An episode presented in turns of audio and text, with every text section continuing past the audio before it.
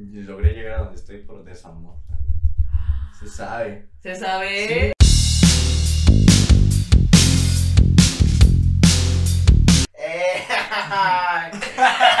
¿Qué onda amigos? No, la neta muy feliz, ¿cómo están? Eh, bienvenidos a otro capítulo de sus morenos favoritos. Eh, Vidas imperfectas, el número Aquí voy con 21. un blanco. Como siempre, siempre nuestros invitados son muy blancos. Muy blanco. Tenemos, tenemos pedos ahí. Amigos. Ya por propio, dice. Amigos, bienvenidos a un nuevo episodio de Vidas Imperfectas. Es el número 29 y pues muy contentos ya yo. Ay, sí, amigos, pues qué gusto que estén aquí como cada semana y el día de hoy, como siempre, estamos de, men- de, de menteles. De manteles largos. Guachen, guachen nomás. ¿Quién, quién está aquí? ¿Quién? Eh. Iván Sánchez, Niusa. ¡Eh! Ahorita empiezan a sonar cohetes y un mariachi afuera de la casa, güey. Güey, que muchas gracias por estar con No, nosotros. gracias por la invitación. No. Qué chulada estar aquí. Ya para. Ah, No, la verdad, Iván es un amigo nuestro, es un Sabe. chingón en lo que en lo que hace, es ilustrador, freelancer, eh, conferencista y todo lo que Y se nuestro puede- compa. y nuestro compa y todo lo que se pueden imaginar que es un blanco, él lo hace. no todo, no que no sea no. No, no pero es, es un, un, un chavo muy chingón, la verdad que pone en alto, eh, pues, incluso a Tlaxcala, porque ha hecho trabajos muy chidos a su edad, Sí, sí, sí. a su corta edad. Ya, ya Eres muy No, joven. ya, gracias. Ay, Además- Iván, qué gusto que estés aquí. No, la neta es que a Chino y a mí nos da mucho gusto de que, pues, güey, ya habíamos venido cotorreando, ¿no? Que, que vinieras y que estés para aquí, bueno, ya no sé hablar, que estés aquí con nosotros está muy chido. Y cuéntanos un poco de ti, a qué te dedicas, quién eres, cuéntanos. Eh, bueno, soy Iván Sánchez, soy ginecólogo. No, no, no, soy Iván Sánchez, soy ilustrador. Suena muy, muy cagado decir ilustrador, ¿no? Como- pues soy un vato que dibuja. No, o sea, en Eh. corto, en cortina soy un vato que dibuja. Eh, la voy al diseño, estudio diseño gráfico y Orgullosamente Tlaxcalteca. orgull- orgullosamente tlaxcalteca, precisamente. Y yo sé. Ah, sí, sí, Claro. Soy de Puebla, dice, pero bueno, es que Tlaxcala. Como Luis Miguel, ¿no? Ah, soy veracruzano. Ah, No, este, sí, soy ilustrador. Ah, soy otra vez. No, Ya dije que soy ilustrador. soy ilustrador. no. Ah, ok. No, pues nada, soy un chico que le gusta dibujar y pues nada, esas cosas de empezar a dibujar me, me dieron chamba y una cosa llevó a la otra y... Y pues miren, nada. muchachos, ¿Hasta dónde llegó? que de hecho está muy chido porque las ilustraciones que tenemos aquí atrás, no sé si las podamos poner, Date, date. porque esa no se ve, está muy blanca. Aquí la vamos a poner en imágenes, ¿no? Ah, sí, no, las cosas en digital. Claro. Una aquí en mi cabeza. Listo. Son de nuestro amigo Iván. Y pues, amigos, ¿de qué vamos a hablar el día de hoy? Cuéntenos. El día de hoy tenemos un tema que a muchos nos, nos interesa, es el tema de motivación, de, sali- de, de salir de esos bloqueos también, También, como, como bloqueos como humanos, creativos. como. Sí, también como creativos. Entonces, pues nada, ya yo, ¿quieres empezar? Sí, pues la neta es que este tema en particular quisimos tocarlo con Iván porque pues eh, pues es nuestro compa, es artista y somos muy fan de tu trabajo y Gracias, además sí. pues lo poco o mucho que hemos platicado siempre es como güey, o sea, eh, todo lo que haces como es que te motivas, ¿no? De repente hemos vivido años muy extraños, creo Demasiados. que en particular 2020 y 2021 nos golpeó y ya sé que va a acabar el año y probablemente estos temas son para el principio, pero creo que pues somos vidas imperfectas, ¿no? Entonces lo vamos a hablar ahorita en diciembre porque queremos y podemos. Y entonces quisiera saber un poco, eh, pues tú, además de que eres artista y también eh, ilustrador, dibujas y también eres músico, güey. Ah, no, man. No, usted sabe, muchachos. Este, Eh, ¿Cómo es? dices todo eso y después, ¿qué te pones en el pelo, eh? Porque- Pregunta La para barba del es tema, muy o sea, grande. con la- ¿Qué pasa con la, con la barba? Ajá, entonces eh, quisiera saber, por ejemplo, para ti, qué es la motivación como artista y Ujú. también como, pues como otro humano que dices, güey, hoy es lunes y me tengo que levantar. Claro, no, pues yo creo que es muy raro todo lo de motivación. Es que creo que está mal visto el concepto de motivación. Mucha gente dice, es que me falta motivación para hacer las cosas. Pero más bien yo creo que lo que te falta es una necesidad real para hacer las cosas. O sea, la motivación yo creo que toda la tenemos en cualquier área de nuestra vida. A veces nos levantamos y decimos, sabes que yo quiero hacer esto, o me imagino que puedo hacer esta cuestión. Pero yo creo que si la motivación no la trabajamos, se queda en eso, en una idea fugaz, ¿no? De que, ay, yo quisiera aprender a tocar un instrumento, o yo quisiera aprender una nueva disciplina, o ser más disciplinado en algo. Pero si no empiezas a trabajar en ello, se te va. Y al día siguiente es como que, ah, ya, quedó. Creo que de repente tiramos como ideas. Ajá, lo Tiras loco y y- tiras y tiras ideas y es como al final no concretas nada. Sí, de hecho hay, hay una frase que siempre me ayudó, que es la de no hables de lo que, de lo que quieres hacer, simplemente hazlo y que esas acciones salen de ti en el futuro. Oh. No, es muy real, o sea, por ejemplo, em, yo lo he visto así con gente que te habla de que no, tengo tal plan y voy a hacer tal cosa. Claro. Pasa un mes y, ¿y cómo vas? No ¿De he hecho nada, No he güey. ni se acuerdan, ¿no? Y se acuerdan de Sí lo que somos. querían hacer. Entonces yo creo que lo importante... también no está tan chido. Sí, y lo importante aquí es, este, una vez que tienes la idea, es, ok, ya tengo la idea, ya sé lo que quiero hacer y ahora es, ¿cómo voy a hacer para lograrlo? Creo que es lo importante, empezar a trabajar en, en esas cuestiones y suena mucho como de orador motivacional y todo. Sí, sí, sí. Tampoco la- somos coaches. no, ¿eh? la o sea, verdad aquí es no que no. se viene a decir que somos Sí, muchachos. No, pero la verdad es que es- pues yo creo que la disciplina más que la motivación es lo importante. Claro, oye. Que nos cuesta mucho, ¿eh? Ser Sí, disciplinados. Sí, mucho, mucho. ¿Tú, tú cómo, cómo desarrollaste esta, esta habilidad que tienes? Porque a fin de cuentas muchos se van como, es que yo no tengo talento, o yo no, yo no Claro. sé, yo no sé, yo no nací con el talento que tú tienes. Eh, pero tú me habías platicado que muchas veces es trabajarlo, ¿no? Claro, es que yo creo que el talento no, o sea, como tal el talento no existe, no existe el talento, el talento nato. O sea, ¡Pum! Esa, esa cosa de que decimos de que, ay, es que yo soy muy talentoso. No, yo creo que tenemos facilidades para ciertas cosas, ¿no? A lo mejor hay gente que es más hábil con los dedos, más hábil con el habla, o más hábil para aprender ciertos idiomas, o cualquier cosa. Pero yo creo que al final son habilidades que tienes que ir trabajando. O sea, es como, por ejemplo, el dibujo, yo lo veía así. O sea, no dibujaba tan mal, pero tampoco dibujaba bien. Entonces, ¿qué hice? Pues dibujar diario, dibujar horas y horas y horas. Y con los años y con el tiempo, pues se vuelve un talento, por así decirlo. Es como de... Y también, pues, parte de una habilidad que vienes desarrollando, pues, Sí. ya de hace años. Pero yo creo que el talento, al final de cuentas, termina siendo el fruto de, de las cosas que has trabajado No, y constantemente. un esfuerzo, güey. Sí, sí. Por ejemplo, ¿qué- bueno, ¿qué tiempo tienes ya eh, dibujando? Pues profesionalmente, desde los 18 más ¿Qué o tienes? menos. Y tengo, tengo 23. o sea, sí, ya es un rato que, pues, güey, cinco años se dirán fáciles. Pero Sí. la neta es que no. No, la verdad es que no. ¿Y, y te ha pasado que, que te bloqueas? O sea, que te quedas Mm. sin ideas para, para Sí. dibujar. Fíjate. O, o que, perdón, o que caemos en esta idea de, güey, la neta es que no me siento motivado, pero dices que eh, tenemos un concepto erróneo de la motivación. Sí. Entonces, ¿qué, pas- qué, ¿qué dices así como, güey? Creo que, que la última vez que pude darme el lujo de tener un bloqueo como tal fue cuando no trabajaba de esto, ¿sabes? O sea, Mm. cuando uno no tiene un trabajo, cuando uno no tiene ya una, una necesidad real de hacer las cosas, entonces dices, ay, es que estoy deprimido, ay, es que no me llega la inspiración, no sé qué voy a hacer. Y ahí es donde te das el lujo de, de no hacer nada, ¿sabes? Claro. Porque nada depende de eso, o sea, es Sí. como Y de- no está mal no está mal, pero cuando empiezas en un mundo, entras en, una- en un hábito laboral, laboral, güey. Ahí ya no es de que le puedes decir al cliente, ah, es que tu dibujo te lo tengo en un mes porque fíjate que no tengo inspiración. Güey, no, no, no, no, no. Imagínate que es la única oportunidad real, o al menos muy pesada que tienes, por ejemplo, en un lapso de tu vida, y que diga, la neta me siento triste y no lo voy a hacer. Claro. Fuck, güey. No, y es lo que comentábamos antes de grabar, lo de el hambre. O sea, real, la pobreza y el hambre es lo que te hace mover. Hashtag la pobreza. Sí. Real. O Ah. sea, cuando tienes una, ahora sí que una obligación. O, y no obligación de que tengas que mantener a alguien, sino mantenerte a ti mismo, que ya de por sí es un relajo. O sea, Sobrevivir, güey. Sí, sobrevivir, real es como de... 2021. Yo cuando decidí ser dibujante, o sea, ya como... Y también freelancer, ¿no? Freelancer, sobre todo el freelancer. término freelancer, pues fue como de muy bonito y ves los videos y te dicen, yo trabajo desde casa y todo lo hago por mi cuenta y tengo tiempo libre. Está muy chido. Ajá. Pero, o sea, real, la realidad de eso es que tú empiezas como freelancer y dices, no, pues hoy no voy a dibujar, hoy no voy a hacer nada porque pues tengo tiempo y todo tu tiempo se te pierde y es muy fácil caer en ese error. Entonces, cuando empiezas a hacer freelance, real tienes que ponerte horarios, tienes que ponerte, ¿sabes? Plantearte compromisos. tarifas, qué quieres hacer, incluso con quién quieres trabajar, porque creo que la, la ventaja de ser, de ser freelancer es que puedes llegar como a lugares muy interesantes, ¿no? Sí, pero es que también, o sea, mucha gente se queda con la idea de que pues, yo solamente me voy a dedicar a dibujar o a tocar un instrumento o así. Pero cuando eres freelancer, en realidad es como esos memes de que está una sola persona en el espejo y tú haces esto y esto y esto otro, ¿no? Ah, sí. o sea, sí. realmente tienes que aprender tanto cómo moverte, cómo hablar contra la, bueno, con la gente, públicas. relaciones públicas, cobrar, finanzas, administración y Tú solito, güey. todo. O sea, eres una persona que hace todo.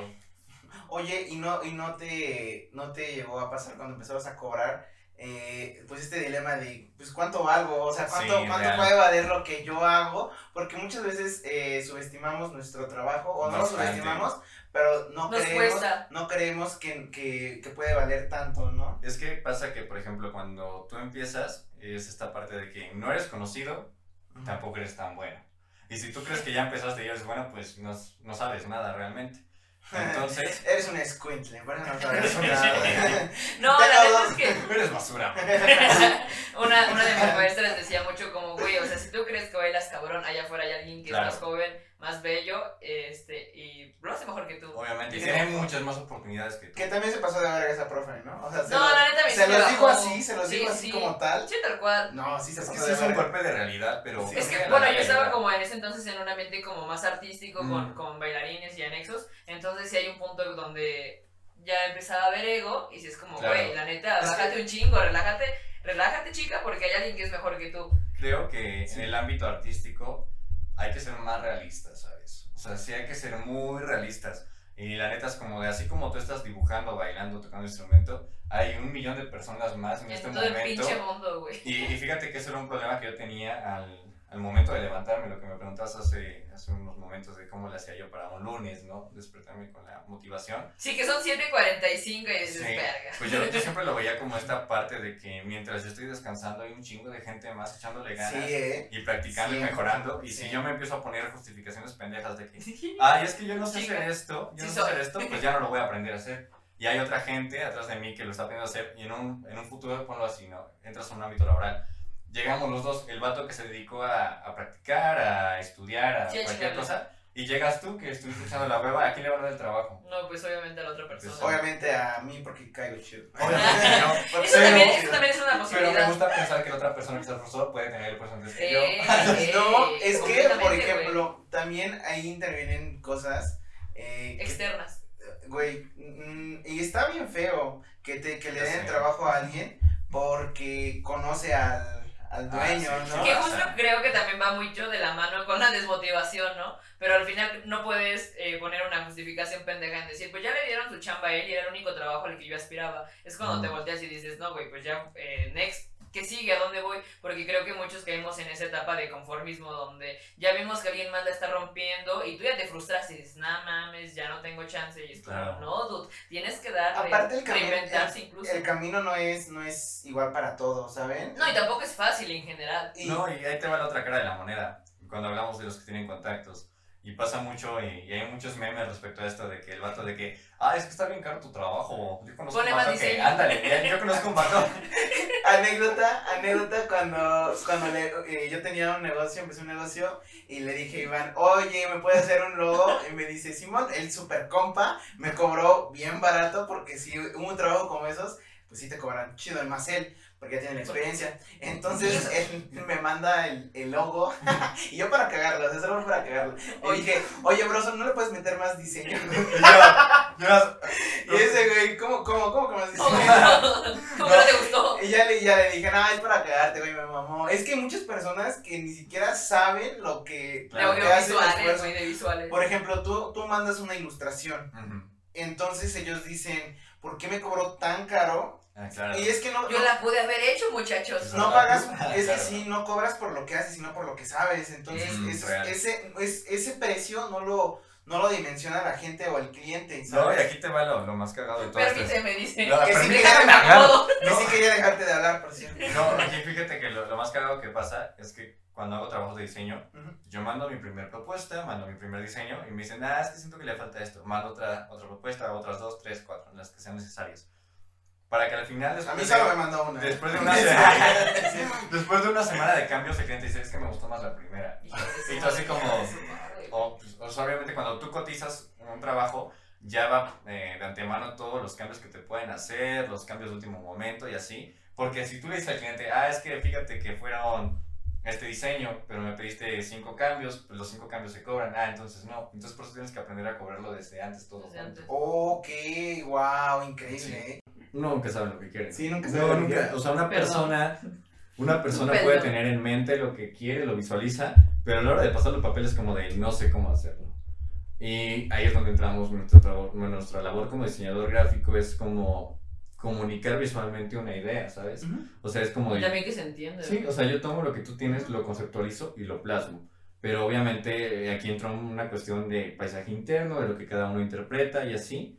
Y pues muchas veces... Eh, me ha pasado sobre todo en diseño de logos. pues ustedes saben que un logo se reduce, se pierde calidad y se pierde detalles. De hecho, Iván nos hizo el de nosotros. Eh, quedan perfectas. Pero real, o sea, es como que muchas veces el cliente cree que sabe lo que, lo que está haciendo, lo que necesitas, pero realmente no. Entonces sí, es una cuestión muy complicada. Sí, es complicada. Y te digo, creo que, por ejemplo, eh, poner este tema sobre la mesa y, bueno, todo lo que cubre a ciertas profesiones o ciertos oficios, no sé, por ejemplo, en tu caso que eres ilustrador, en nuestro caso que hacemos fotografía, sí es como, ok, eh, ¿de dónde encuentro las ganas de vivir, güey? Y las ganas de levantarme a trabajar, porque yo también algo muy cabrón con lo que dices. El simple hecho de que allá afuera haya un chingo más de fotógrafos que, lejos de ser tus amigos, pueden ser tu mm. competencia, también es como motivarte, güey. y bueno. No, pero también yo creo que te motiva el simple hecho de que haces lo que te gusta. Claro, es de que... te gusta hacer diseño, de que te gusta hacer foto, entonces tú dices... Es que es complicado, fíjate, yo, yo creía lo mismo que tú, hasta que en una ocasión... Ah, eh, cuando estaba pendejo que iba todo. que cuando estaba todo miate como... wow. No, fíjate que... Iban agarrados de la barba, ¿no? no, fíjate que cuando uno empieza, pues obviamente empiezas por gusto y empiezas por lo que te motiva, por lo que te llama la atención. Claro, pero porque tienes un respaldo de tus papás, familiares, de dinero, de que no te falta comida. Yo. Por eso, ¿A poco? bueno, en, su mayoría, ¿no? llega a haber apoyo por. Sí, sí, pero a lo que quiero llegar es que yo también lo hacía por, por hobby, ¿sabes? O sea, les comenté hace rato, no era mi, mi idea dedicarme a esto, sino fue lo que se fue presentando. Pero en una ocasión, en una conferencia en México, conocí a una persona que me dijo, ¿sabes cuál es tu problema? Que estás disfrutando tu trabajo.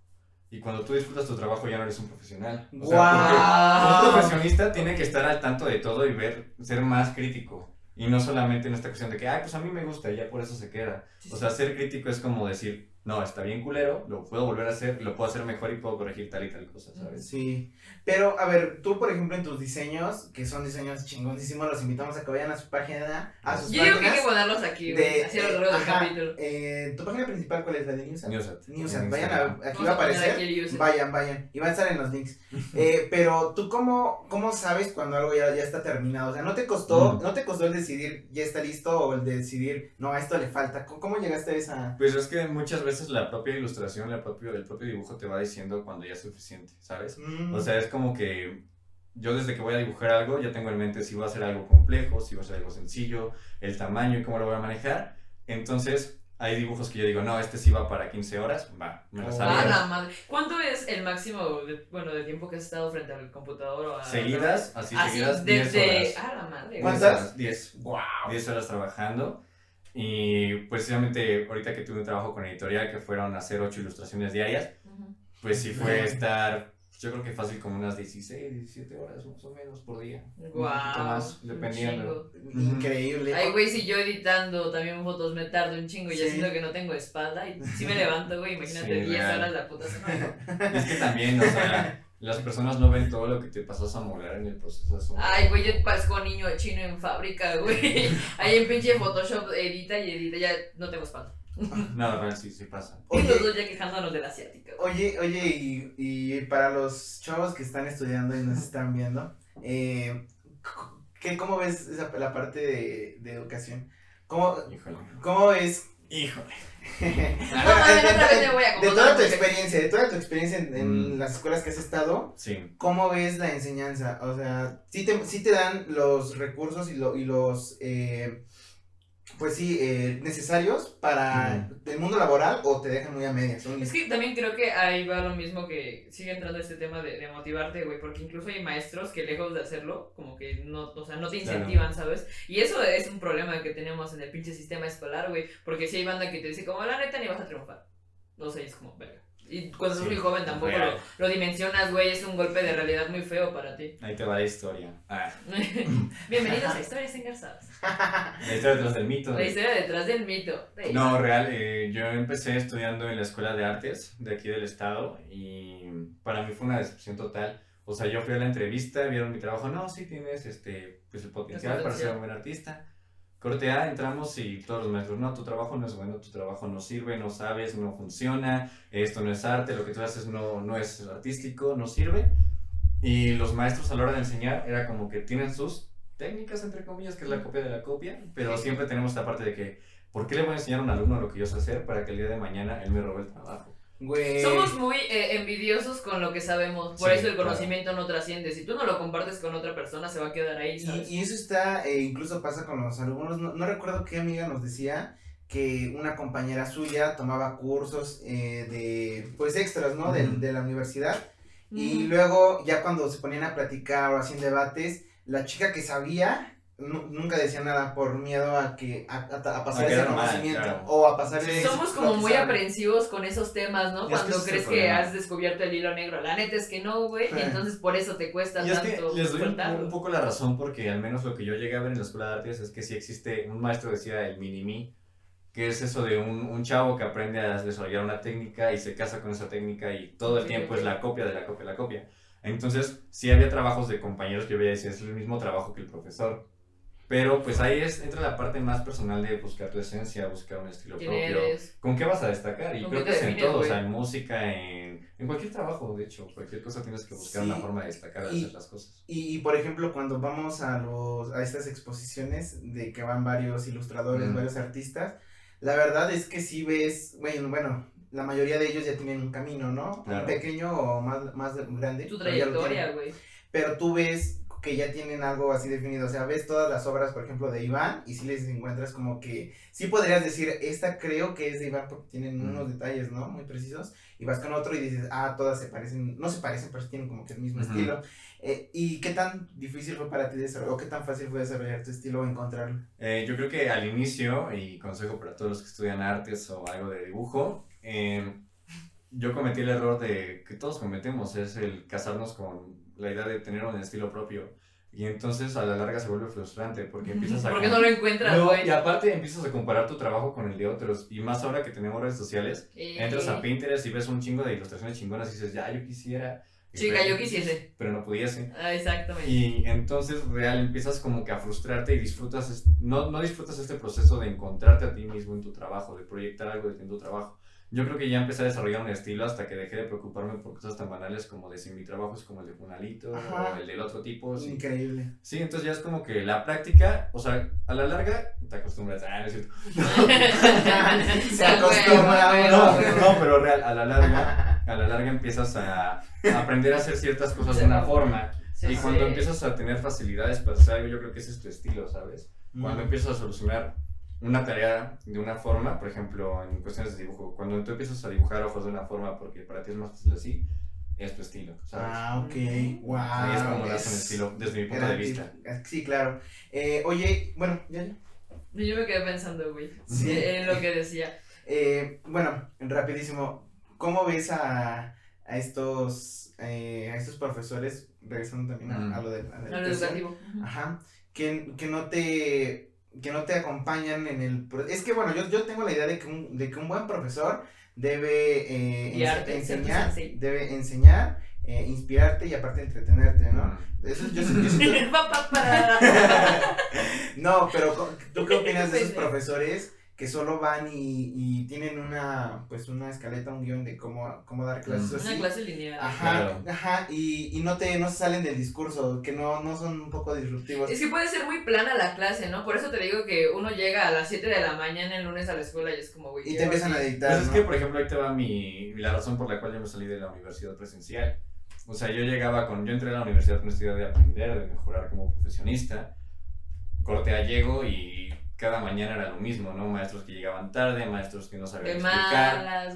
que todo te decían, ah, pues búscalo en internet y un tutorial y lo haces y me lo entregas de tarea. Y era como de, ¿por qué te voy a pagar por algo que puedo ver en internet, sabes? Amén. Entonces yo creo que también entra en esta parte de todo lo que sea freelance ser un poquito más autodidacta, ¿sabes? No, y al final se lucra también con eso, güey. O sea, la, la, educación llega a ser un lucro muy grande por el simple hecho de que todo lo que... Hoy en Internet es tan amplio y tan vasto que puedes encontrar ahí, pero el simple hecho, pues a veces compras nada más el título, güey. Sí, claro. No, y también se da, te das cuenta cuando una persona tiene vocación y cuando no la tiene. No, chavos. No, chavos, que no se nota el corte, güey. que no se nota el corte, güey. Eh, entonces, la, la escuela de verdad. No, pero tú crees, tú crees. Con esto, ¿cómo te sientes, Iván? Iván, llora. Oye, no lo sé. Eh, oye, no, ya en serio. Eh, no, ya en serio, sí lloras. Oye, en serio, ¿Todo bien en casa? Eh, no. No, no. Pero ¿sí hay algo de la escuela que, que te enseñen? O sea, que sí, necesites de la escuela. Pues yo creo que, en, bueno, a nivel personal, pues aprendí la calidad de personas que existen en el mundo laboral. Yo creo que la mejor enseñanza que tuve de, de mi paso por escuelas, pues fue eso, ¿no? Que, que, siempre existe la persona prepotente, la persona que está dispuesta La persona horrible, güey. La persona que le costaron las cosas, la que no le costó nada. Entonces yo creo que ¿Qué es eso? que habla de su privilegio. ¿Cómo hablas de su privilegio? No, sí, real, o sea, vas conociendo todo tipo de gente. Yo creo que es el acercamiento más al mundo real, al mundo laboral. Entonces yo creo que esa es la experiencia que me llevo. Y bueno, ahora yo quisiera, eh, aparte de eso, gracias. Es, un consejo bien cabrón, güey. Eh, quisiera que habláramos un poco de todas estas vivencias que como, bueno, como humanos nos acontecen, güey, que empiezan a jugar como, pues, con, con tus emociones, güey, con tu estado de ánimo, que pueden hacer que hagas o dejes de hacer ciertas cosas, güey, que te levantes o te quedes en la cama. Porque la neta es que hay un chingo, eh, nos comentabas hace rato, ¿no? Un desamor, güey, la pérdida de un familiar, que consigas trabajo o, o dejes uno, si es como, güey, no sé cómo bueno, ¿qué piensas de ello? ¿Por dónde empiezo? Nada, no es cierto. Permítanme un momento. No, real, o sea, a nivel personal, em, yo tendría 16, 17 años, 17 años más o menos. Uh, eh, ya, llovió. ya llovió, ya llovió, muchachos. Ya, real. Pero ya tienen las rodillas. Y sí, ¿eh? No, ya tenía este, 17 años. Eh, conocí una chica, ya sabes, amores de adolescencia. Que tú dices, sí. ¿esto es el amor de mi vida? Y tú dices, nada, nada. Pero, eh yo conocí a la familia de esta chica y su familia como de, ay, ¿a qué te vas a dedicar? ¿Qué vas a hacer de tu vida? Y yo, no, pues me gusta el arte y la literatura. ser artista? Sí, casi casi. Y fue como de, ah, pues no, y imagínate a dónde te va a llevar, qué te va a ofrecer, qué te puede dar una buena vida. Pues no. prejuiciosa. Y, y, real, o sea, fue como que no tenían como esperanzas en lo que yo pudiera hacer o ofrecerle a esa persona. Ok, ok. Y, o sea, de eso yo era como de esta idea, como un conflicto interno de quiero poder ofrecerle bien a, una persona que, que, yo amé, pero tampoco quiero hacer algo que no me gusta. No, y también el hecho de traicionarte, ¿no? Porque eh, las personas tendemos a ser muy prejuiciosas y nos sentimos con todo el derecho moral y lo que quieras de opinar sobre la pareja de, alguien que tiene 17 años, güey. Sí, es como de aguante, señor, ni siquiera tengo un título ni sí, claro. No, es que les, les cargas un peso que no tendrían que tener porque son jóvenes y con esto no quiere decir que la gente que es joven sea inmadura o no sepa qué quiere, ¿no? no claro. Pero el hecho de que muy indirectamente empieces como a cortar alas desde antes, güey y más en esas edades donde ya sabes, ya tienes que decidir qué chingados vas a estudiar. Pero, ¿sabes qué es lo más cagado? Fíjate que, o sea, cuando pasó esta cuestión, pues obviamente me deprimí, me sentí súper mal, o sea, me sentía como un inútil, ¿no? Pero ahora, viendo hacia atrás, creo que me ayudó mucho, porque de ahí fue donde surgió esta fuerza como de exigirme, de buscar, de trabajar y todo. Pero ¿crees que...? Ahí murió Iván y nació O sea, exactamente. wow, pero ¿crees que en, en, su momento, güey, o sea, fue como motivación para demostrarles a ellos o fue un pedo contigo? No, fue justo eso primero, es lo que te digo. Eh, fue como esta cuestión de pues, que te lastiman el ego bien cabrón, ¿no? De que, ah, claro, que te peguen en el ego es algo muy denso, güey. pero está bien mal querer hacer cualquier cosa, sea en cualquier ámbito, por, por demostrarle algo a alguien, está de la verga, yo creo. Y te digo, hoy en día, ya a la edad que tengo, volteo hacia atrás y digo, no, la neta, pues sí me ayudó, pero digo, aunque lo hice mal, porque recompensó a otra gente, pues hoy lo veo, el fruto lo veo para mí solamente, ¿sabes? O sea, para mi ámbito personal. Y pues sí, o sea, también muchas de las cosas del desamor y esas cuestiones, pues dieron nacimiento a mis primeras ilustraciones, o sea, mis primeras temáticas que eran de pesadillas, de de cosas así todas bizarras, de, no sé, un montón de cuestiones que... Sentimientos encontrados. Sí, real, o sea, yo dibujaba personas así exponiendo el cuerpo y como uno saliendo del cuerpo y cosas así. Oh. Pero, ¿Y era por un sentido, no sé, vulnerable? Sí, o, sea, como de sacar esas emociones de una forma, ¿sabes? Porque me costaba mucho externarlas llorando o hablando con alguien. Okay. o pues a final de cuentas el arte sirve para expresar. Sí. Eh, yo creo que el arte sana, la neta. Sí. Y te puede abrazar en momentos muy densos. Y además, bueno, creo que también lejos del arte, las cosas que te gustan, ¿no? Porque, pues, güey, incluso, por ejemplo, hay pérdidas, no sé, familiares, güey. Claro, que yo creo que también a la, banda los llegan a marcar mucho y eso también eh, define mucho, eh, o es el preámbulo, ¿no? De a dónde te vas a dirigir Pero ahora. sí, lo que, por ejemplo, yo tengo dos grandes personas que para mí fueron referente en esto. La primera persona fue la directora de la primaria en la que yo iba. Esa directora daba clases de pintura al óleo y a mí me gustaba mucho pintar al óleo. Ah, Entonces, cuando ella fallece, yo ya estoy en esta etapa en la que tengo que estudiar. estaba muy feliz. No, ¿de qué murió? No, es que estaba feliz y dijo, murió. sí, me cambió mucho Qué cara. Sí, no, real, o sea, cuando fallece esta persona, yo estoy en este lapso de, ¿De duelo? no de duelo, pero sí de estar en este punto de mi vida de, ¿qué voy a hacer de mi vida? ¿Sabes? ¿Qué estoy ¿Cuántos años tenías? Yo tendría como, no sé si unos 18 más o menos. Ok, ok. Entonces era como esta parte de, ¿qué voy a hacer de mi vida? Te digo que son edades vulnerables. Y, y real, me acordé porque cuando fui al funeral, la familia de esta, de esta señora me dijo así de, oye, es que te acuerdas que tú pintabas y me regalaron material que tenían en la escuela, me lo dieron y fueron como cositas que fueron marcando la trayectoria a la que me iba a dedicar. Y luego aparte terminé siendo maestro de dibujo de la nieta de esta directora. Entonces fue como de cómo cambia la vida que primero aprendí de su abuela y ahora le enseñó a su nieta. Y eso fue una. Y otra también fue una abuela de unos alumnos que falleció, pero la señora siempre decía que yo iba a ser un gran artista y todo. Entonces, como que Oh. quieras o no, son, son vivencias emocionales que te van marcando en tu trayectoria. Pero demasiado, güey. O sea, trascienden al grado de decir, güey, incluso puedo hacer esto por ti, ¿sabes? Sí, sí, o sea, sí. sé que ya no estás y es una manera de, de honrarte. Eso se Claro. me hace muy profundo. Digo, eh, me gustaría hablar en algún momento en este podcast sobre las muertes y ese trip, Sí, porque, es que güey, creo que un chingo. Marcan muchísimo y además con la pandemia creo que a todos se nos fue alguien, ¿no? Entonces, eh, no sé, Chino, tú, por ejemplo, has tenido como alguna pérdida que, que, que te mueva, güey, o que te digas, güey, ya no está él, pero, o ella, pero quiero motivarme, no sé. No, pues. Una vez perdí el audio de un podcast. sí, de hecho, varios, he perdido varios. Eh, pero no, no me han marcado mm, ninguna muerte tan, tan O solo alguna vivencia, güey, no meramente de, Eh, muerte. Que, que así. Ajá, que te digas, no mames, me pasó esto y por esto quiero ser mejor. Ujú. Yo ya tengo una, pero... A ver, empieza mientras me acuerdo. Eh, hubo una ocasión donde Chino, no tiene mucho, güey, hecho fue este año. donde, ah, sí, chido mi motivación. Estábamos afuera de, de un Oxxo y quedamos de vernos porque nos íbamos a pasar el, el capítulo de la semana, ¿no? Y entonces, digo, suena, suena muy de, no sé, suena chistoso. Estábamos afuera y le dije, güey, pues vamos por un cigarro, ¿no? Y entonces estamos afuera fumando. Y ya como que teníamos, este, pues varias ideas en mente y de lo que teníamos, bueno, tenemos planeado hacer a, largo plazo. Y le dije a este güey, no mames, o sea, lo que tenemos ahorita es una plática fuera de un Oxxo con un cigarro, obviamente en una situación muy precaria. Le dije, yo espero que, que todo lo que queramos hacer, eh, en un futuro estemos al menos en un pinche café haciendo cosas, ¿no? Y ya pasaron otros meses y corte después estábamos en un café y sin darme cuenta dije, güey, ahora llegamos a un café, ¿no? Entonces como que esas Sí. cosas te, te motivan a decir, ah, huevo, ojalá eh, hoy fue un café, a lo mejor mañana, eh, si la vida y el pan y el dinero nos da, estemos No, comiendo no. en un lugar más chido o Sí. estemos como viajando, ¿no? Entonces, por ejemplo, a mí, este proyecto, pues me motiva.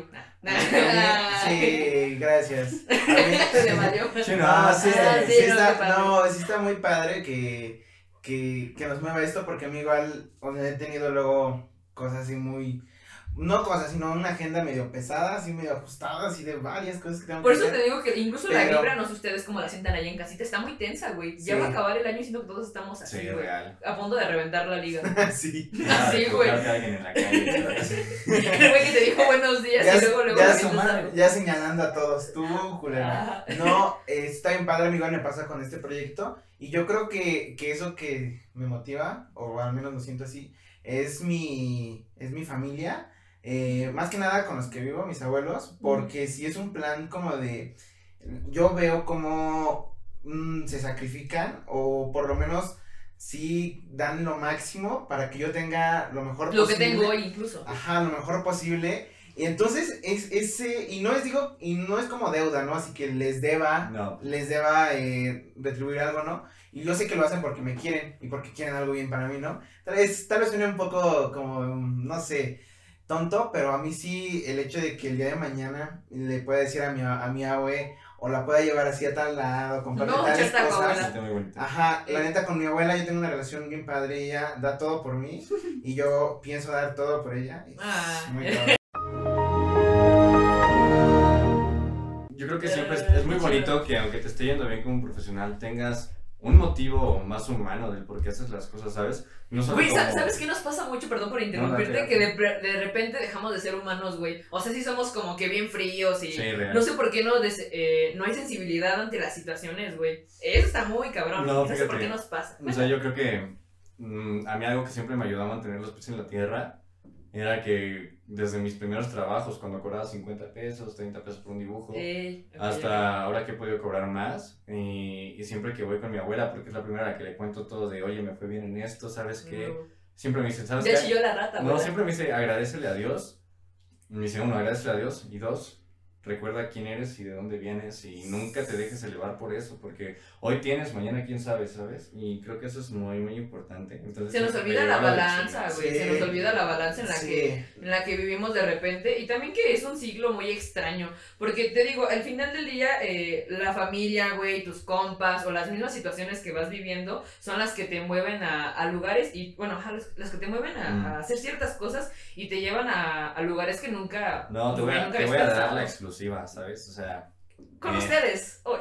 con ustedes, Miusa dice que es machista. Que porque existe gente morena. ¿Qué odia a los morenos? no, real, eh.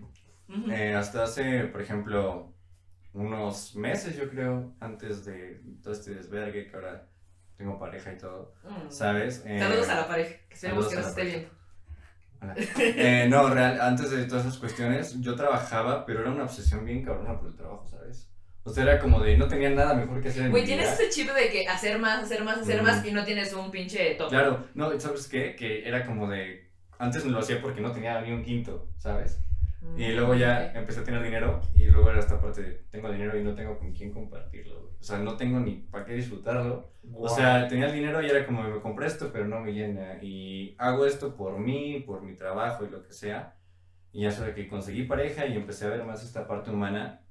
Sabes que fue más como de está bien chingón esforzarte también por una persona en especial. Sí, por eso te digo, el simple hecho de que otro humano te motive, güey, y tengas, eh, o sea, te digo, ya sé que nos vamos a quedar sin espalda, güey, pero que al final del día digas, no mames, o sea, voy a comprar, aunque sea unas papas, güey, todos vamos a comer.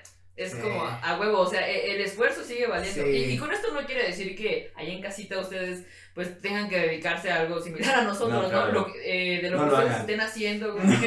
sí, no mames, se van a quedar sin espalda. Pero, güey, seas ingeniero, arquitecto y anexos, el simple hecho de que alguien o algo te motive está muy chido. Buscar como que las cosas te llenen, güey. Yo tenía esta mentalidad de que estaban peleadas, ¿sabes? O sea, de que la familia y el amor y el trabajo estaban peleadas. Sí, pero no creo que No, es más chido cuando entendí fluye. Claro, y es que antes era como de, si quiero ser un buen profesionista, no puedo dejar que influya mi familia, ni una pareja, ni una amistad, ¿sabes? Era como de yo Sí, solamente sí, en mí. muchos tenemos la idea, ¿eh? Sin Sí. duda alguna. Pero pues real, cuando tienes que crecer necesitas de otra gente, siempre. O sea, no puedes crecer solo. eh. Y no Somos me seres refiero, sociales, muchachos. no me refiero a un aspecto de crecer de nivel profesional, ¿sabes? También a nivel humano. Si necesitas una persona que te sostenga, que te escuche, que con la que te Al menos una, güey. Sí. Claro, una. O sea, que Con tengas, ah, yo hace poco tuiteaba, que hay chats e incluso de WhatsApp o que son Sí, seguros es- y que hay amigos que son familia, ¿no? Entonces dices, güey, sí hay eh, un humano que, al que yo sé que le importo, y Claro, entonces es eh, importante. Sí. ese Y- punto de, güey, tengo a alguien Creo que que me es quiere. importante tocar este tema, sobre todo cuando nos dedicamos a cuestiones que son, que dependen de uno como nosotros, así de que freelance, Sí, donde güey. tú te partes la madre y tú te esfuerzas en toda el área, es muy cabrón que realmente llega un punto en el que no tienes un apoyo, un soporte emocional y te quiebras bien cabrón. O sea, Eh. real llega un punto en el que es más el estrés que te supera. Sí. Entonces sí necesitas también como que checar esta parte emocional, de trabajar un poquito en ti, de darte también tus descansos, que es muy, muy, muy. Sí, Sí. por eso te digo que de repente te sobre, bueno, te sobreexiges y Ujú. también como que dejas de lado un buen de cosas, ¿no? O sea, como que alguien apenas me decía, ¿ya tomaste agua? Y yo no, güey. No. o sea, Se te cosas olvida tan comer, No, básicas, se te güey. olvida comer, se te olvida cualquier otra cosa. O sea, yo me acuerdo que había días de trabajo que desde que me levantaba y ya me daba cuenta ya eran las 10, 11 de la noche y yo, verga, no comí nada, no tomé agua, no fui al No. baño. Y ya Sí, después güey, decías que que te digo que ya nada más esto Wow. así. Sí, así, y ya. Es bien que- tieso, güey. Es que a veces nos ponemos, eh, esta referencia está bien chida. Ven a los caballos de carrera que les ponen unas cosas así como, Ay, ¿cómo se llama? quién sabe, pero les ponen algo así. Tomándose para la cabeza, ¿no? Ajá, y Porque son-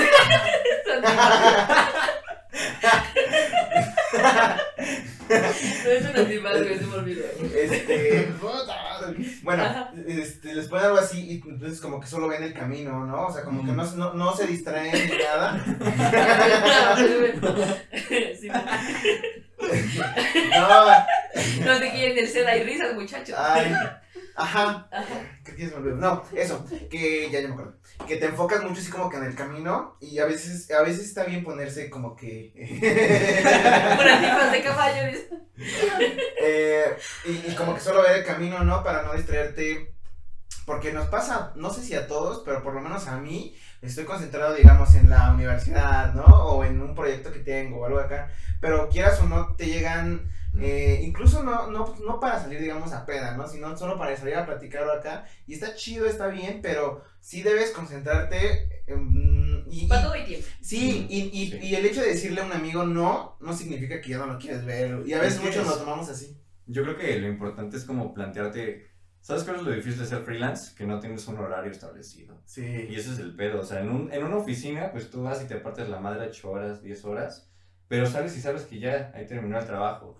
Pero cuando eres freelance, el trabajo está en todas partes. Entonces, como que decidir tú así de. O sea, te cuesta mucho porque no sabes si te lo mereces. Es como de que, ah, yo trabajé 10 horas, pero creo que puedo trabajar otras 4.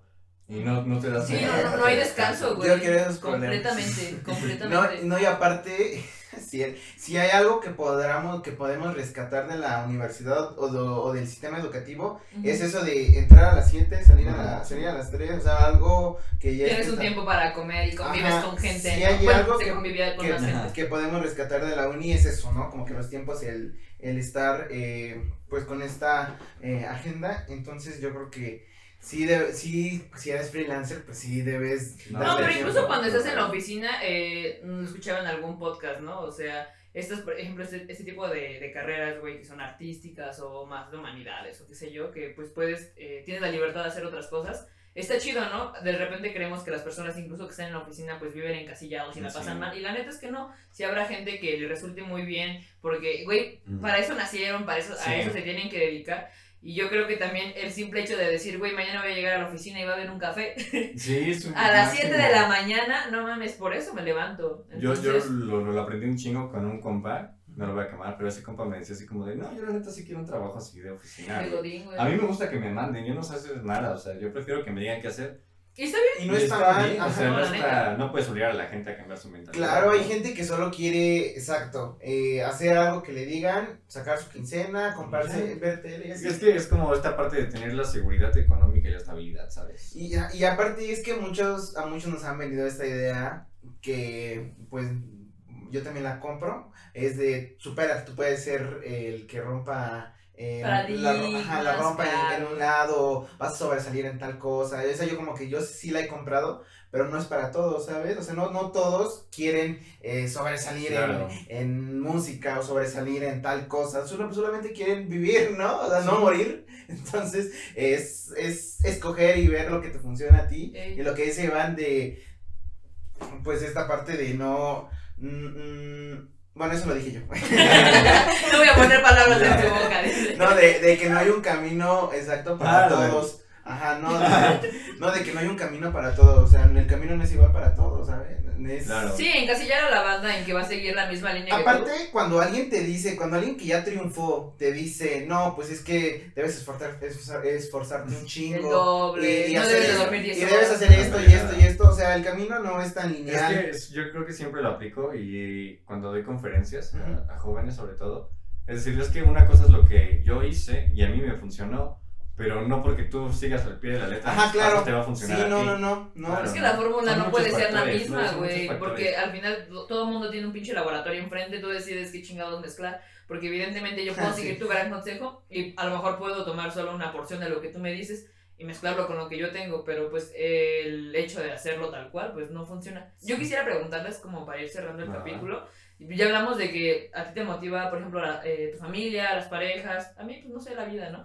Eh, quisiera en esa parte más como romántica, no sé, güey, esos pequeños detalles de, de la vida, por ejemplo, no sé, güey, los atardeceres, la lluvia, o sea, ¿a ustedes los motiva algo de eso? A mí el café. Oh, el café. Real, ¿sabes? Yo le digo luego a, a, mi novia. luego, así, cuando, yo, cuando quiero trabajar por gusto, mi mejor motivante es salir de mi casa, arreglarme para mí irme por un café. y estar una hora en un café sentado dibujando para mí es la mejor motivación que me puedo dar. Eso está bien chido, eh. Eso está bien padre porque sí funciona. Aparte, sí, cabrón. Es como bien de tío, güey. Sí lo sentí hasta aquí.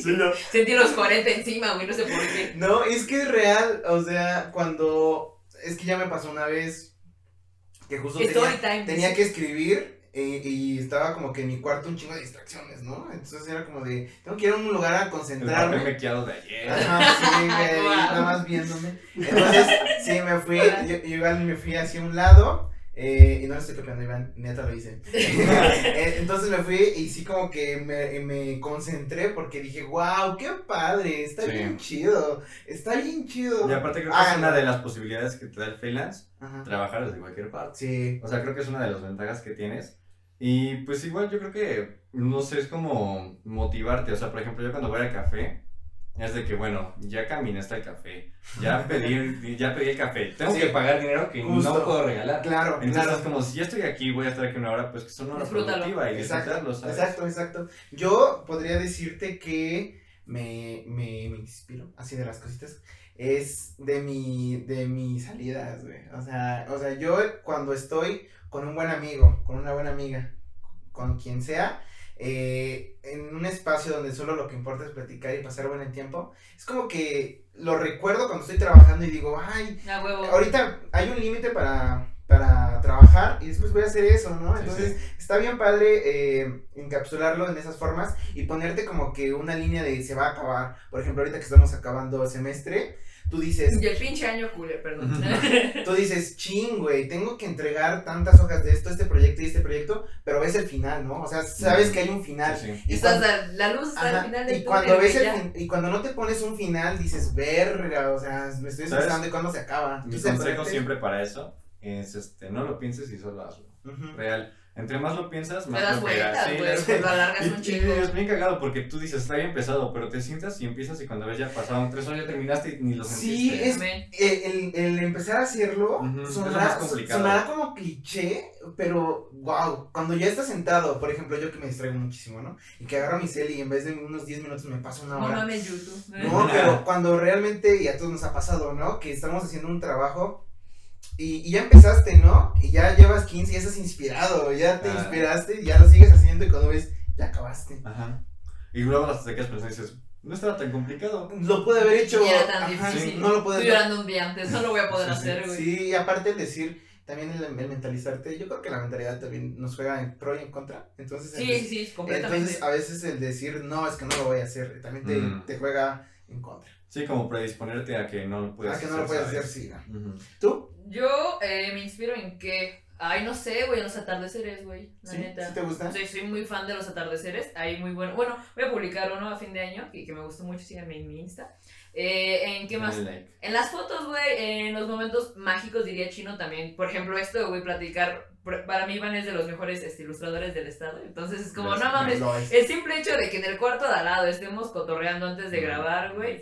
Este, no sé, la familia, güey. Y cosas así como muy, no sé, más los atardeceres. Y además, eh, ahorita estaba pensando en, lo que los escuchaba, que también conforme vas creciendo y vas evolucionando como humano, vas encontrando motivación en distintas cosas. Hay cosas que nunca te imaginaste, claro, güey. Te digo, tal vez para alguien tan banal puede ser, no sé, no, güey, comprar unos pinches chetos. ¿Sí? No, sí, claro, tal vez alguien quiere, no sé, vestirse de tal forma y su motivación es hacer dinero para vestirse, para vestirse de tal forma. Y sí, mientras tú seas feliz y no lastimes a nadie, eh, al contrario, ¿no? Está muy chido. Eh, te digo, creo que los mismos humanos no podemos, o sea, sí somos un siglo, pero no podemos casarnos con ese ciclo siempre. Entonces el hecho de que lo vayas evolucionando está muy cabrón. Busca motivación en, en distintas cosas a lo largo de tu vida y creo que cuando ya no estés, güey, si, no sé, hay algo más allá o tienes todavía conciencia cuando dejas de estar, que digas, no mames, este, a lo largo de mi vida encontré un chingo de motivación, güey, y me siento pleno ahora que ya no es, bueno, me sentí pleno y ahora que eh, me he ido me siento aún mejor, está muy cabrón, güey. Oye, Iván, y ya para cerrar este episodio. Porque... Ahora sí, sí, ahora sí, ya para, ya para cerrar. Porque tal vez muchos en, en casita te ven y dicen, ah, es blanco. la, todo, todo le jugó a favor, ¿no? Desde chiquito. O tal vez ah. o tal vez tuvo todos los recursos así. Mm. Habla desde su privilegio. ¿Cómo? ¿Cómo? cómo? tu privilegio. Pero la neta, el empezar con los recursos que tienes y, mm. y, hacerlo bien cuando ya tienes algo más chido para hacerlo, ya se, te Yo creo que ahí voy a cerrar con esta anécdota que me pasó. Yo tenía 18 años, fui a una galería de arte. Yo no tenía ni un peso, entré porque era gratis real no tenía ni un peso, o sea, o sea, mi familia no tiene nada, o sea, de dinero, así que digas tú de dónde, pues no. Sí, pues la banda sobrevive con lo que Claro, se va trabajando. entonces digo, yo estaba en esta galería sin un quinto, vi una pieza de, de arte y me sentí muy mal porque dije, yo no, es- yo no estoy ni cerca de hacer algo así. Entonces eh, salí corriendo de la galería así como película, ¿sabes? Salí corriendo. De película no, o sea, francesa, así con los ojos llorosos, hacía madres porque Ay. sentí que no tenía los medios suficientes para hacerlo. Llegué a comprar una cartulina, sea, No una, una cartulina así bien deplorable, una cartulina Ajá. y pintura vegetal. Ahorita alguien dibujando en una cartulina. ¿Cómo? ¿Cómo? ¿Cómo? ¿Cómo? En casa. Un niño en primaria, no mames, ¿Cómo? mamá. A ver, De la La cartulina. Estas historias yo no las quiero, ¿no? Güey, de las cartulinas me recuerda a nosotros en la primaria cuando se te olvidaban y era domingo a las 11 de la noche. No mames, mamá, necesitaba una cartulina de la biografía de Juárez. Y tu mamá chamaco pendejo. No, pero real, o sea, llegué a comprar una cartulina, o sea, yo te digo, tendría como Sí, la biografía de Benito Juárez, dice. unos 50 pesos más, era mi único dinero, no tenía más. Y Ajá. compré una cartulina y compré unas pinturas vegetal, de esas marca McCormick. Todavía me acuerdo. Y llegué a mi cuarto, la pegué en la pared así con cinta bien lamentable, ni siquiera tenía pines. Y la pegué y agarré un poquito de agua y empecé a mezclar colores y empecé a dibujar. Y estuve como 5 o 6 horas haciendo ese dibujo y cuando terminé estaba llorando, ¿sabes? Porque fue como... O sea, en primero por, porque te sientes miserable, ¿sabes? O sea, real te sientes mal. Y en segundo lugar porque te diste cuenta que fue más tu necesidad de hacer algo que el estarte como justificando en no tener las cosas. Claro. Y entonces hoy en día, aunque he tenido buenos trabajos afortunadamente, siempre me acuerdo de esa, de esa- Ah, de esa sí. parte, ¿sabes? Sí, te da un golpe de realidad. Sí. Y de humildad también muy cabrón, porque el simple hecho, pues, güey, el camino, lo, lo decimos y De lo reiteramos, no es fácil, güey, el simple hecho de acordarte de lo que eras hace cinco años y ver lo que eres ahora, Claro. sí creo que te, te mueve muy cabrón, güey, entonces Sí. sí, sí entiendo lo que dices, güey. Sí. Entonces, amigos, pues, si no tienes, digamos, eh, en tu casa ahorita la Mac o la, la, la- super sí, sí, chingona, pues puedes Lo que empezar. Y también creo que está muy chido para cerrar, güey, decir que las justificaciones pendejas Mm, claro. deberían, deberíamos empezar a ser más conscientes de lo que decimos, ¿no? Sí, sí. Porque es como, no, güey, yo no, no hago repostería porque todavía no tengo un pinche horno. Y es como, güey, o sea, no sé, puedes ahorrar y Mm. comprar uno, puedes a lo mejor un día ir a... O pedirle prestado a una Sí, Ajá, güey. o ajá, sí, eso. Porque creo que de repente nuestras justificaciones de verdad son muy tontas, Sí. güey. Y no quiero decir que incluso eh, que, que ¿Sabes qué? está mal. ¿Qué? Hay mil razones, hay mil razones para no hacerlo. No, precisamente. Por eso, güey, entonces... Yo viendo allá, yo viendo. ¿Cómo ven esta per? No, sí, Ajá, es no, que es apenas real, estaba güey. viendo eh, The Office. Estaba ahí en un capítulo, dice, eh, le dice la jefa a una chica, eh, ¿no quieres ir a unos cursos de, de diseño justo? Eh, se pone en Nueva York y dice, En el "Ay", güey. ajá, y dice la chica, no, es que este, eh, los fines de semana no puedo. Y la jefa le dijo, hay mil razones para no poder hacer. Ujú. Entonces fue como la chica, Sí, es muy cierto. Que igual creo que va un poco de la mano con el tener miedo, güey, en el que Mm. dirán, alguien en algún momento me decía, no, ya lo tienes. Claro. no, ya lo tienes. Entonces, pues amigos, eh, quisimos, eh, reitero, eh, tocar este tema con Iván porque pues está por terminar el año y creo que a veces tenemos también esta vaga idea de que tenemos que esperarnos a que sea primero de No, enero para hacer un chingo de Sí. cosas y ahora sí dices, Sí, no, güey, ahora sí al gimnasio y ahora sí voy a pintar y ahora sí voy a aprender a tocar guitarra. La neta es que creo que puedes encontrar motivación un buen día y ser constantes, ¿no? En 20 días se forma un hábito y si alguien, si neta tienen un chingo de ganas de hacerlo, 20 días, amigos, 20 días. Sí, sí. Poco tiempo. Amigo, muchas gracias por venir. No, No, ustedes. sí, fue- es una plática muy Somos muy fan tuyos y qué chingón que, No, yo que estés aquí, güey. Se De, sabe, hecho, güey. de hecho, esta plática se podría hacer de dos horas o tres, Sin porque él, aparte de tener mucho, mucho De hecho, ya hablamos una hora y media antes de Sí, grabar, sí. güey. él, aparte de tener mucho que decir eh, y de saber tanto, es una persona muy humana y, y alguien que, que en verdad es muy, muy chida. o sea, Me yo- acuerdo yo- que yo no te conocía, güey, hasta que Chino me dijo, un compa va a hacer el logo. Y yo dije, ah, Simón. Y después me, empezó, me contó algo así de, no mames, ese güey siempre te dice, güey, ten los, ten, los, eh, ten los pies en la tierra. Porque ya me contaba que habías trabajado como Mm. con empresas muy importantes. Sí. Y yo decía, no mames, o sea, ya cuando eres, eh, no sé, empiezas a tener como más renombre, si se, eh, puedes llegar a, no sé, güey, a mamonear. Sí. a pecar de... A pecar, güey. Y el hecho de que alguien tan cabrón, en este caso tú, güey, como, como artista te lo digas, es como, güey. Porque después nosotros platicamos aquí afuera con un cigarro y es como, güey, somos sí, sí. compas. Viajamos en Nata. Viajamos en, otra, en el transporte público con uno de los mejores ilustradores del estado de Ay, sí. Qué chingo. Muchas gracias por venir. No, gracias por la invitación, me la pasé muy bien. Qué bueno, amigo. Y pues ustedes también esperamos que les haya gustado muchísimo. Ya saben que pueden seguirnos si quieren, no es a huevo. Pero en, todas nuestras redes, ahí sí síganlo. Él sí, no, sí, a, él sí síganlo. Eh, Vamos a poner nuestras redes, estamos en todas las plataformas de audio y YouTube. Pues, pues, nada, amigos, ya se va a acabar el año, vienen otros episodios muy chidos. Y sí, vamos a tener más invitados. Apóyennos, apoyen a su talento local, crean en ustedes, motívense, eh, no se pongan eh, trabas. No se pongan trabas, no se pongan esos pretextos. Ajá. Mm. Y pues nada, háganlo mucha suerte en todos los proyectos, los queremos muchísimo y mándenos mensajes y les movimos algo, si mi historia les movió. no, la verdad. Si todos lloramos al minuto 30, dice. no, amigos, cuídense un chingo, nos vemos en el próximo capítulo. Bye. Adiós, amigos. Bye. Eh. Quedó muy chingón. No mames, está bien verga, güey.